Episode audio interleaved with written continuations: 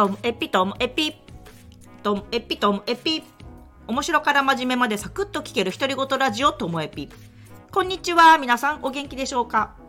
まあ、今日はですねなんか自分の状況とこう人から言われたこととかそれに対して思うことみたいな感じなんですけど、まあ、何かと言いますと、まあ、あの久しぶりにマッサージに行ったらいつもお願いしてる人なんで「忙しそうですね」って言われて「いやおかげさまで」みたいなこれ一連のくだりなんですけどね。でこれはこの周りの仲良い友達にもその忙しそうだねとかいろいろやってんねとか会うたびになんか別のことしてるよねみたいな風に言われて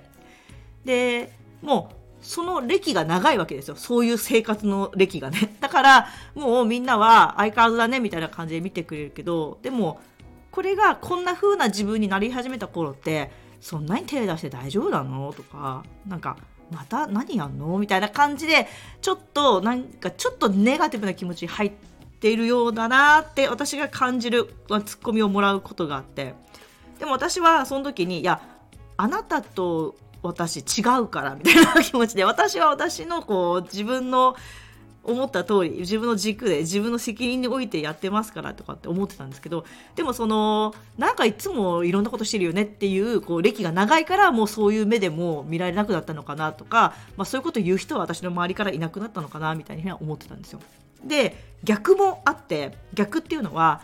相手からこう誘われてもいいなそれって楽しそうだねって思ってもなかなか行動しなかったっていう自分もいて、まあ、それっていうのがえーと、子供ね息子がまだ小さくて仕事もして育児家事でもういっぱいいっぱいで例えばそれがお金的なもの時間的なものそして心の余裕もなかなかこうやってみたいってことに、えーと、傾けることができなかったっていう時があって結構長い期間あったんですけどそうなってくるとなんかいい話が来たとしてもあそれやってみたいなっていうのは本心なんですよ。本心だけどなかなかこう踏み出せない自分がいて諦めてしまってる自分もいてでもそれを見て、まあ、例えばま自分今の自分のように、まあ、子育てもしてません。仕事と自分の時間がたっぷりありますみたいな人があなたっていつも口だけだよね。結局やんないじゃんみたいなこと言われたことがあってでその時にはなんか刺さるというか、まあ、傷つくってほどじゃ何なんでしょうね。刺さる。なんか状況違うからみたいな感じとか そう思ってたんですよね。だから人ってなんか大変そうねとか口だけだよねとかなんだかだよねっていう誰かの状況を見て入れるツッコミっていうのは結局自分ならそうしないのにとか自分だったらできないわとか自分だったらこうやるのにみたいなやっぱ自分と比べてるからそんな言い方になるのかなって思うとその起こっている現象だけを見てつべこべ言ってるのっていうのは本当にその人の気持ちだから私には関係ないなっていうのを最近こうつくづく思ってます。で逆にその起こっている現象例えばなんかやりたいやりたい人けど結局やらないっていうのはその人の性格っていうよりも今回で言うと私のその今の生活の状況仕事とか育児とかもろもろの状況考えるとそうなってるんだなってやっぱ腑に落ちるわけですよ。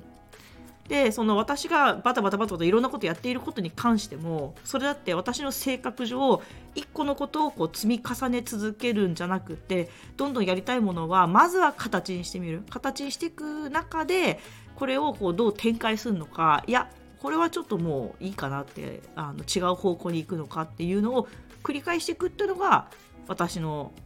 仕事のやり方だっ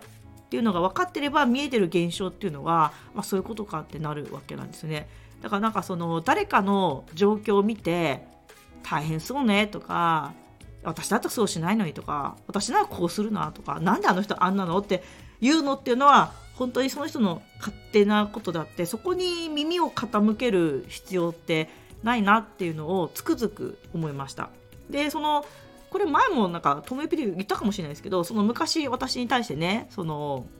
口だけだよねみたいな結局やらないよねみたいなことを言ってた人はじゃあ今どうしてるかっていうと私がこういろんなことやっている人にやっているっていうことに対してあの人はどこに向かってんの？みたいな感じを言うわけですよ。なんか結局はあ何か言いたい人なんだっていうのが、まあ、結論なんですけどね。だからなんか伝わるでしょうかね。自分も誰かのこと見て何か思うことがあってもそれは本当に自分の感想であって本当は実は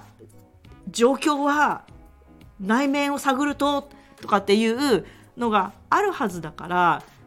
まあ前もこの話になりましたけど私に私の事情があるように相手には相手で事情があるんだからっていうのが話のオチでした。はい